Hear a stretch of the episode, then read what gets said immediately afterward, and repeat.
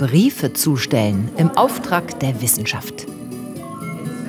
Die Damen im Hospital zum Heiligen Geist in Hamburg sind Teil eines Forschungsprojektes. Sie daddeln fürs Gedächtnis. Sie haben Ihre Aufgabe als Briefträger erfolgreich gemeistert. Und diese Gamerinnen sind keine Anfänger. Das ging ja damals los mit dem Moorhuhn, was ja so toll war. Jetzt spiele ich eigentlich mehr zum Gedächtnistraining. Sehr gut.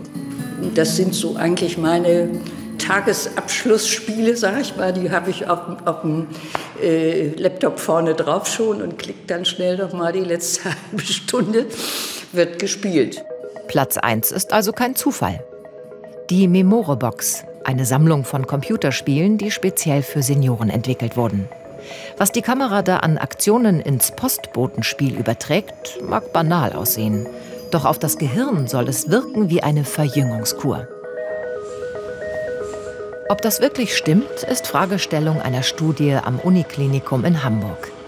Mit kognitiven Tests und MRT-Scans erforschen Professor Jürgen Gallinat und sein Team schon länger die Wirkung von Computerspielen auf das Gehirn. Wir haben das in früheren Studien bei Jugendlichen festgestellt, dass diejenigen, die sehr viel Video spielen, offenbar in bestimmten Bereichen des Gehirns einen Volumenzuwachs haben. Das hat uns erstaunt. Wir sind diesem Phänomen nachgegangen. Wir haben verschiedene Nachfolgestudien durchgeführt und haben zeigen können, dass bestimmte Elemente in einem Videospiel hier offenbar wirkmächtig sind. Das ist vor allem räumliche Navigation. Und räumliche Navigation scheint sich auf die Plastizität, wie wir sagen, des Hippocampus auszuwirken. Und genau diese Gehirnregion ist für die Gedächtnisfunktion von zentraler Bedeutung. Der Hippocampus lässt sich mit dem richtigen Training offenbar auch bis ins hohe Alter fit halten. Videospiele haben oft eine Nähe zur Realität. Stichwort, man bewegt sich in dreidimensionalen Räumen, man muss navigieren. Navigation ist ein komplexes Thema fürs Gehirn. Und Videospiele sind darauf ausgelegt, dass sie Spaß machen. Spaß, neue Erlebnisse und Herausforderungen. Das sind die entscheidenden Voraussetzungen, um das Gedächtnis fit zu halten. Diese Erkenntnisse bestätigt auch Professor Gerd Kempermann vom Deutschen Zentrum für neurodegenerative Erkrankungen in Dresden. Die Spuren, die äh, jegliches Erleben, jegliche Erfahrung, jegliche Handlung im Gehirn hinterlässt, die sind die Basis für das, was ich in Zukunft leisten kann. Und es zeigt sich, dass dieses trainierte Gehirn, dass dieses genutzte Gehirn resilienter ist gegenüber den Problemen, die im Alter auftauchen. Gerd Kempermann und sein Team konnten diesen Zusammenhang in Versuchen mit Mäusen belegen. Je aktiver die Tiere und je reizreicher ihre Umgebung, umso mehr neue Nervenzellen wachsen in ihrem Hippocampus nach. Das Interessante im Hippocampus ist, dass diese Neubildung von Nervenzellen in Abhängigkeit von der Aktivität des Hippocampus stattfindet. Das heißt also, irgendwie gibt es einen Mechanismus, der die Funktion den Funktionszustand spürt und auf die Stammzelle wirkt und ihr sagt, hey, teil dich, es werden neue Nervenzellen gebraucht. Das Nachwachsen von Nervenzellen im Hippocampus lässt sich also ankurbeln.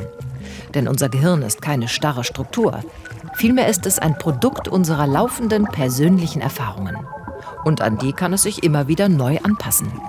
Auch durch Bildung und Vernetzung neuer Nervenzellen.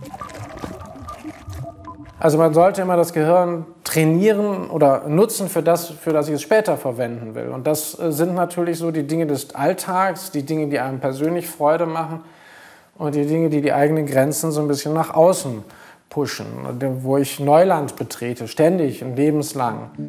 Die Auswertung der kognitiven Tests und MRT-Scans am UKE zeigt, Computerspiele können den altersbedingten Mangel an Herausforderungen und den an realer Bewegung tatsächlich kompensieren, zumindest im Gehirn.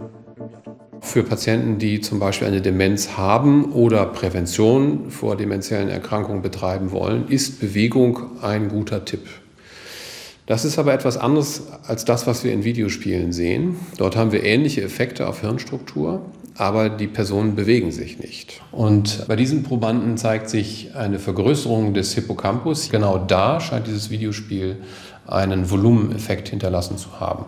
Das heißt, der Inhalt eines Spiels bildet sich letztendlich nach einer gewissen Trainingsphase ab in den Bereichen des Gehirns, die dafür von Relevanz sind. Für den Hippocampus ist das vor allem die räumliche Navigation. Deshalb ist Daddeln gut fürs Gedächtnis.